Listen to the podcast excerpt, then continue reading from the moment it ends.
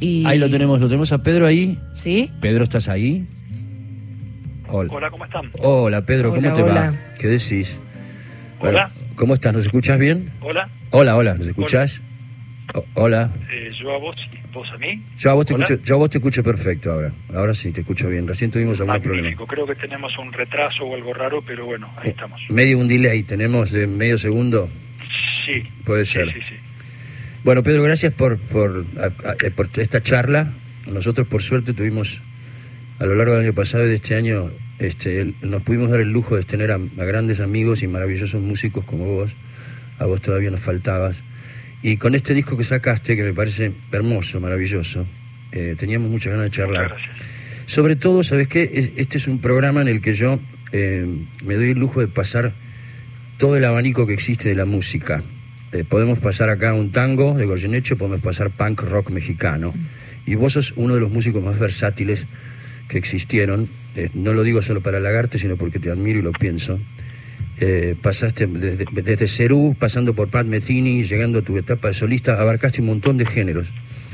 Y sobre todo en este disco se nota este, esa versatilidad.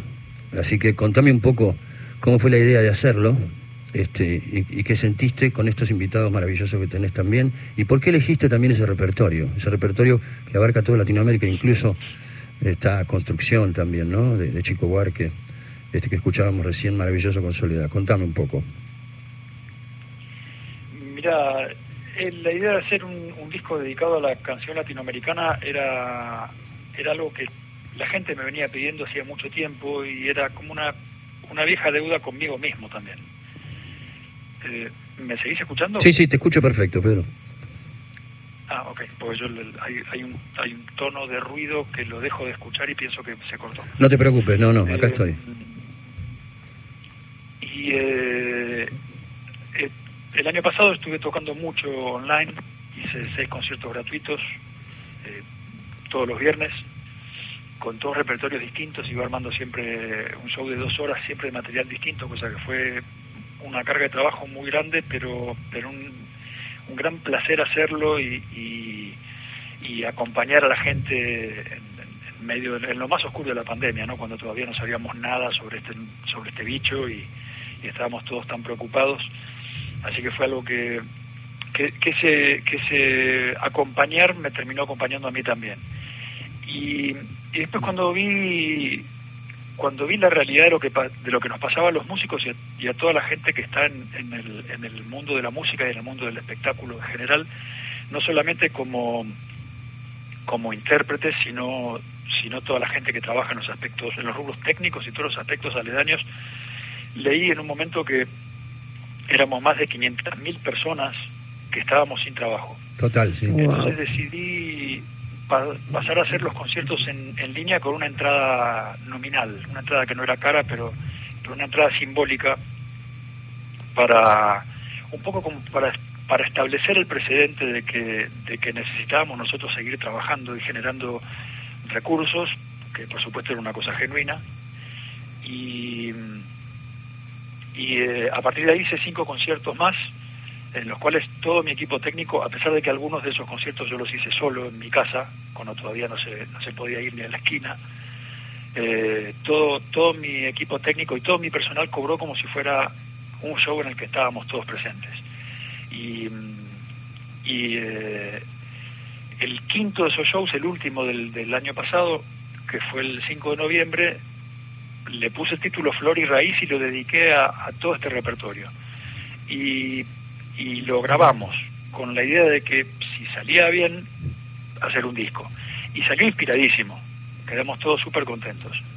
Así que en febrero de este año lo mezclamos con el ingeniero Ariel Laviña y, y elegí de entre ese repertorio, que era un repertorio de unas 25 canciones, elegí 12 que, que yo no había publicado antes. Y, y de esa manera se armó el, el repertorio de, de este espectáculo y de este disco. Sí, ge- genial, el- el- interesante lo que decís también porque esa Hola. Hola, sí, ¿me escuchás? Hola, tenemos algunos problemas. Hola. Hola, hola. No sé si... Sí, yo, No sé si se escuchó lo que está muy mal la conexión. yo te escucho perfecto. ¿Se escuchó lo que dijo? Se escuchó, se escuchó perfecto lo que dijiste, Pedro. Se escuchó todo bien. Ah, estamos escu- quédate, cortado. quédate tranquilo que estamos escuchándote bien nosotros. Este, eh, y si llega a haber algún problema, cortamos y volvemos a, a comunicarnos, porque está, hoy está complicada la cosa, parece. Ok, Digo, cada tanto haceme un gesto, haceme un ajá, porque si, si no- no, sé si se cortó o no. Dale, cada tanto te hago un ajá o un ok, dale.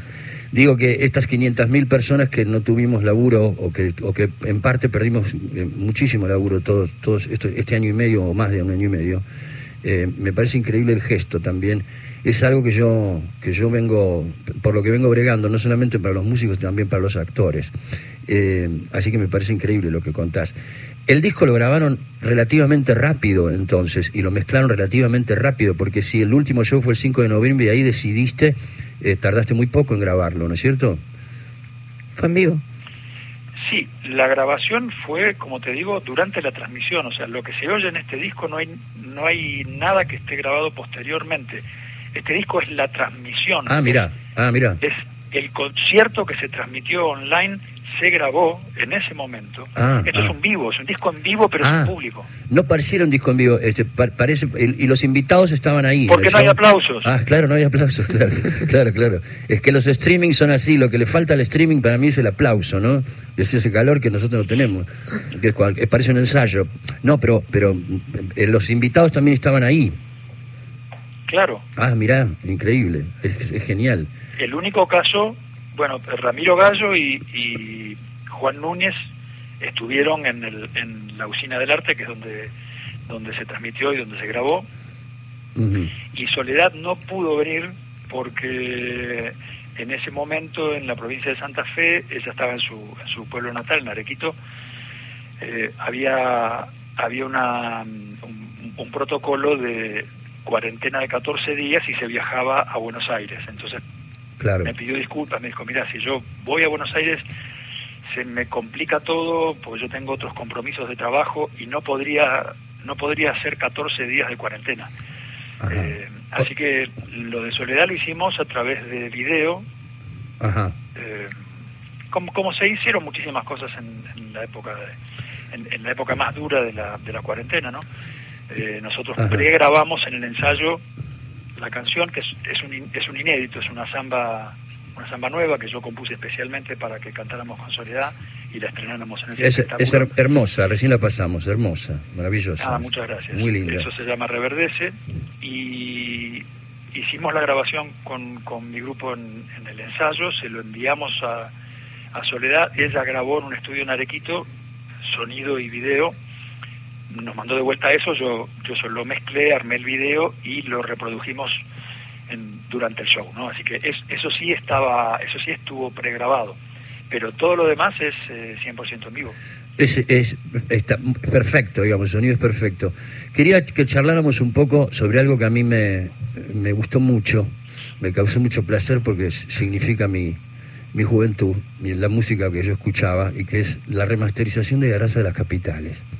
Cuando vi los videos también, cuando vi los videos Charlie, David y vos este, en el estudio escuchándolo y la reacción de cada uno de ellos, este, me, me agarró mucha emoción. Me acordé de, de- del primer disco que yo compré de La Grasa de las Capitales. Si no me equivoco, lo, lo grabó Amilcar, ¿no? Lo grabó Amilcar Gilabert. Exacto. Sí. es. Este, ¿Cómo fue eso? Es- ¿Cómo fue ese laburo? ¿Qué fue lo que pasó? Pues es que siento, siento que que se revitalizó eh, el audio de un disco que es fundamental de la música popular argentina, este, con, con un sonido increíble, con un sonido increíble que me gustaría que pasara con todos los discos eh, de esa época, ¿sabes? En ese momento dije, ¿cómo no hacemos esto con todos los discos de esa época? ¿Cómo fue eso? Contame un poco. Mira, eh, la gente de del INAMU, me- bueno, en principio nos contactó para para devolvernos el control de los de los másters de esos de esas obras que ellos habían rescatado del- de los archivos de, El Music de Hall. Chica- Ah. Eh, en esa en, en ese archivo había dos discos de Cerú Girán que habían quedado ahí el primero que se llama Cerú Girán y La Grasa de las Capitales y decidimos empezar por la remasterización de, de La Grasa y pronto vamos a hacer el primero también Qué bien. Eh, entonces yo les dije, bueno, con, con la condición de que me lo dejen hacer a mí. Estuvieron todos de acuerdo, eh, lo hicimos en mi estudio con el ingeniero Ariel Laviña y mm, primero lo que hicimos, bueno, fue partir de las, de las cintas que ellos recuperaron eh, y se hizo un trabajo de restauración de, de esas cintas. Primero digitalizamos el audio a la, a la mayor resolución posible, eh, hicimos un- una transferencia de audio que quedó muy muy bien, o sea que una vez que teníamos en digital las cintas en, en, en, en una calidad inmaculada, empezamos a trabajar digitalmente eh, sobre ese sobre ese audio. Qué laburo, ¿no? Eh, fuimos buscando las tomas porque estaban las cintas eran copias de seguridad, eh, copias que se hacían de las cintas máster originales que se han perdido, no están. No se sabe, no se sabe dónde habrán ido a parar. Lo que había de la gracia de las capitales son copias de seguridad, o sea, son segunda generación. Y por lo tanto había que trabajar, eliminarles un poquito de, de soplido y ese tipo de cosas. Y estaban copiadas de manera bastante errática y con cero información. Había, en algunos casos había tres copias distintas de la misma canción Uf, y estaban mezclados el primer disco de Cerú Girán, La Grasa de las Capitales, y un disco de recopilación de, creo que de Charlie, que tenía eh, un concierto que se llamó Música del Alma, eh, que es previo a la formación de Cerú Girán, donde había algunos temas de Cerú Girán metidos ahí adentro, una cosa rarísima. qué cosa rara, ¿no? Qué, Eh, qué- qué- desorden. estaban copiados a velocidades distintas, algunos tenían fallas de copiado, la cinta se frenaba hacia el final de una canción o no sé qué, bueno, todo, todo tipo de, inconvenientes raros y nada estaba documentado. Así que primero estuvimos días viendo cuáles eran las, eligiendo las tomas, escuchando todo varias veces y decidiendo cuáles eran las tomas que valían, cuáles eran las copias que correspondían al disco original. Una vez hecho eso, empezamos a trabajar eh, y ojo, cuando yo digo las cintas, no son las cintas donde están grabados los instrumentos por separado, es lo que se llama habitualmente cintas multipista. El multitrack, que sí. la guitarra está en un, en un lado, el bajo está en el otro, la batería está en el otro, entonces uno puede procesar. Cuento esto para el que no entiende técnicamente, ¿no? Por eso, sí, por sí, eso sí. lo digo tan, tipo tipo cuentito. Eh, de esa manera le permite a uno trabajar cada uno de los instrumentos por separado y, y- y mejorarlos, eh, mejorar su sonido. En este caso, no. Lo que había era, era la cinta final, la cinta estéreo, El- la mezcla, la mezcla. La, la la mezcla, lo claro, que se oye en definitivo Claro. en un disco. Claro. Con lo cual no había una manera técnica demasiado certera de ir, de ir por cosas puntuales, digamos. Acá falta guitarra o acá sobra bajo o acá la voz está sibilante. ¿Y cómo hiciste, Eso hubo cómo que hiciste tratarlo eso? Claro. A través de medios analógicos y digitales muy sofisticados, eh, como compresores dinámicos y, y cosas que no viene al caso ahora hablar técnicamente, pero son muy técnicas, eh, e incluso con herramientas digitales de restauración muy, muy puntuales para eliminar ciertos ruidos, eh, para enfatizar ciertas cosas. O sea, hoy, hoy, hay, hoy hay técnicas en el mundo digital que ya son prácticamente inteligencia artificial, son Sí. algoritmos de un nivel Sí. de sofisticación muy increíble que permiten aislar determinados sonidos adentro de otros sonidos. Sí, sí, sí. De esa manera lo que, lo que hicimos fue como meter la mano, como quien, quien dijera, adentro del audio y rescatar ciertas cosas, eh, disminuir algunos problemas que había, restaurar baches, baches de audio en la cinta, eh, lo que se llama dropouts, y, y darle a todo una un- como una dimensionalidad, un 3D, ¿no? Un poco como si habláramos en fotografía, que tal vez se entiende más fácil, como mm, enfatizar la- el, el- el carácter de los negros y, y levantar el carácter de los blancos, darle una, un- una dinámica expandida, ¿no? Que no sea una foto que está como aplastada y no tiene dimensión, sino que Ajá. tenga eh, Profundidad. dimensionalidad, digamos, Claro. Sí, sí, sí. que tenga volumen, Sí, entiendo. no volumen de que suene fuerte, sino volumen, volumen de 3D. Sí, de profundidad, sí. Eh, y profundidad, sí. Exacto. y quedamos muy contentos con el, con el trabajo y bueno, yo sentí que era importante que, que este trabajo lo hiciera un músico y además un músico de la banda. Claro, claro, claro. claro. Muy, o sea, alguien que conociera la música de arriba abajo y que supiera cómo tendría que sonar esto. Y bueno, ese resulta que era yo. Mientras, mientras lo estabas haciendo, ¿te acordabas de las sesiones? ¿Te acordabas de lo que, de lo que había pasado en las sesiones? porque porque todo este desorden que vos contás, digamos, en aquel momento pasó desapercibido, o no se laburaba como se labura hoy, ni con el nivel de precisión que se labura hoy, por supuesto. Este, pero ¿te acordabas de eso? ¿Te, evocabas alguna de esas sesiones de ese disco o no? Mira, las sesiones no, fue hace más de 30 años. Eh, en mucho tiempo atrás y, la verdad que no, sí tenía algún recuerdo de, de algún momento puntual, sí, de grabar algunas cosas sí me, me acordé y fue muy emocionante. Qué genial, ¿no? Eh, y sí tuve que hacer memoria sí o sí de qué decisiones se habían tomado técnicamente en algunas cosas. Porque, por ejemplo, en el caso del uso del Dolby, que es un reductor de ruido, sí. Eh, tuvimos que buscar canción por canción cuál era el ajuste del, del, Dolby que se había usado para poder recuperar eh, el, sonido como era, porque el, porque el Dolby además de ser una, una curva de ecualización es un, es un, un modo de compresión de cuatro bandas. Es un, es un compresor básicamente, básicamente es un compresor heavy. Nos estamos poniendo demasiado técnicos. Sí, sí, se nos estamos poniendo demasiado técnicos, sí, pero no importa, es muy interesante. es muy interesante. A, lo que voy es a lo que voy es que se hizo un trabajo increíblemente exhaustivo, canción por canción, minuto por minuto, compás por compás, nota por nota, te diría. Yo creo que lo podrías haber hecho solo vos, ese laburo, Pedro, por tu nivel de precisión para todo, de verdad lo digo. Y si lo hice solo yo, con Ariel Laviña. por eso digo, solamente vos lo podés hacer ese laburo. Eh, ah, ¿sí? Solamente vos lo podés hacer, digo, no lo hubiera hecho ni Charlie ni, ni David, digo, no, hubieran tenido esa paciencia ni esa precisión, digo, me parece que hubiera pasado eso. La tengo... Eh, bueno, eso, esos, ellos no son, eh, ellos no tienen el conocimiento de, estas cosas, claro, porque no, no trabajan en esto. Yo, además de músico, hago esto. Claro. Eh, la tengo acá Alicia Beltrame, que trabaja conmigo y que te quiere hacer una pregunta. Hola Pedro, ¿cómo estás? ¿Cómo estás? Bien, muy bien. ¿Sabes que esto que contabas de la remasterización de Grasa de las Capitales, también supongo que fue un viaje emocional fuertísimo. De hecho, algo de eso dijiste, ¿no? 40 años atrás, y que tenías sueños particulares y que estabas como en un clima fuerte, emocional con ese viaje.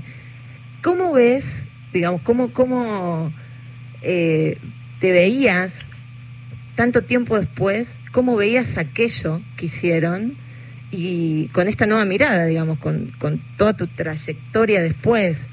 ¿Y qué te decían esos sueños particulares que tenías sobre ese laburo?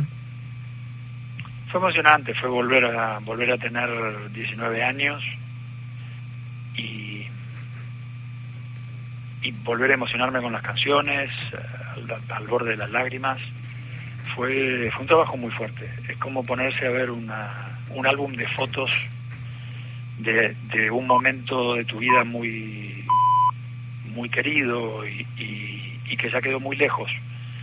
Eh, y fue además un, un enorme placer que esa música volviera a respirar como si se hubiera grabado ayer, con, con tecnología de hoy. A la vez, respetando absolutamente el carácter de esa música y el carácter tímbrico de esa grabación. Lo que sí decidimos con Ariel no, no tergiversar de ninguna manera es el carácter de, de tímbrico, de, el sonido de esa época. Claro, claro. Sí lo que hicimos es ponerlo ponerlo al, corriente del día de hoy para el oyente de hoy que tiene un oído mucho más sofisticado. Claro, claro. Eh, suena mucho más lindo, pero es un disco grabado en 1979. Es impresionante. Eh, hecho y derecho. Está respetadísimo eso. Eh, hablemos un poco del show que vas a tener, que por suerte se puede volver a los escenarios, Pedro.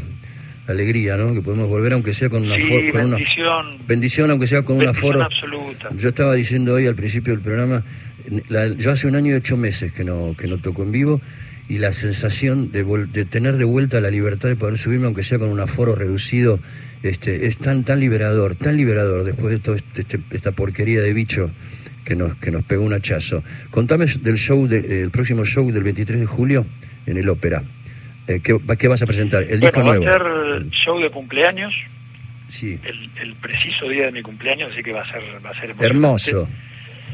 Reencontrarnos con la gente justo ese día y, como decís, no volver a volver a tocar en un, en un teatro. Eh, yo toqué dos veces este año presencial en Córdoba y en Rosario, pero en lugares al aire libre durante el verano, eh, que también fue muy emocionante, fue hermoso. Pero este va a ser el primer concierto en un teatro y en Buenos Aires. Ajá. Eh, ¿Qué, af- Así que va a ser muy especial. Y la fecha, por supuesto, ¿no? Le agrega, le agrega una cosa importantísima. y que no hay nada más lindo que festejar tu cumpleaños arriba del escenario, sobre todo en medio de una pandemia. Sí. Sobre todo en medio de una Tocando, pandemia. Oh, tocando, tocando, tocando. incluso aunque sea tocando con amigos en un bar, pero pero tocando es lo que uno más disfruta y donde donde uno está más a sus anchas. Eh, pero bueno, además esto resulta que va a ser con, con mi banda y, y, y- y con producción a full, digamos, con, con todo, con todos los chiches, ¿no? Con todo, con todo el complemento. ¿Qué aforo tiene el, el teatro? ¿Qué porcentaje de, de gente puede entrar? Mira, en el ópera entran 1.800 personas, el aforo va a ser el 50%, así que Ajá. 900. Al 50%, genial. Se subió al 50, antes era el 30. Eh, ¿También se puede ver por streaming? ¿También lo vas a transmitir por streaming? Exactamente, se Maravilloso. puede ver desde cualquier lugar del mundo por vía online. O sea, eh, las entradas las sacan en Ticketek, entonces. Eh, Exactamente. bueno, Pedro, vamos a seguir escuchando tu nuevo disco que nos parece hermoso, maravilloso. Y que eh, cuando, Muchas me, gracias. cuando me dijiste que era un disco en vivo, tiene sonido de disco grabado en estudio, es tan perfecto el sonido, que parece un disco grabado en estudio, por eso me desconcerté ahí en un momento cuando dijiste que lo habían grabado. Sí, el sonido es increíble. Es increíble el Es sonido. increíble. Lo que pasa es que la usina del arte es un lugar que suena muy bien. Sí, sí, sí, yo toqué Eh, ahí también, sí, sí, suena muy lindo. Es todo de es todo de maderas nobles Sí, sí, yo, y, y, y la reverberación del lugar al no haber público es una reverberación muy linda, tiene algo como de un poquito como de, de- de catedral. Sí, sí, Eh, sí. Entonces usamos también algo de la reverberación del lugar como para darle ambiente a la música y, y la verdad es que el sonido quedó tomado precioso. Ariel hizo un trabajo extraordinario de, de tomar el sonido. Llevamos, llevamos además muchos de mis micrófonos de estudio, o sea, lo armamos como una grabación de estudio porque porque el concierto estuvo planeado así. Dijimos, bueno, esto vamos a registrarlo a registrarlo en serio pensando en un disco, así que se, se, se montaron micrófonos de estudio y, se armó todo con esa con ese criterio. ¿no?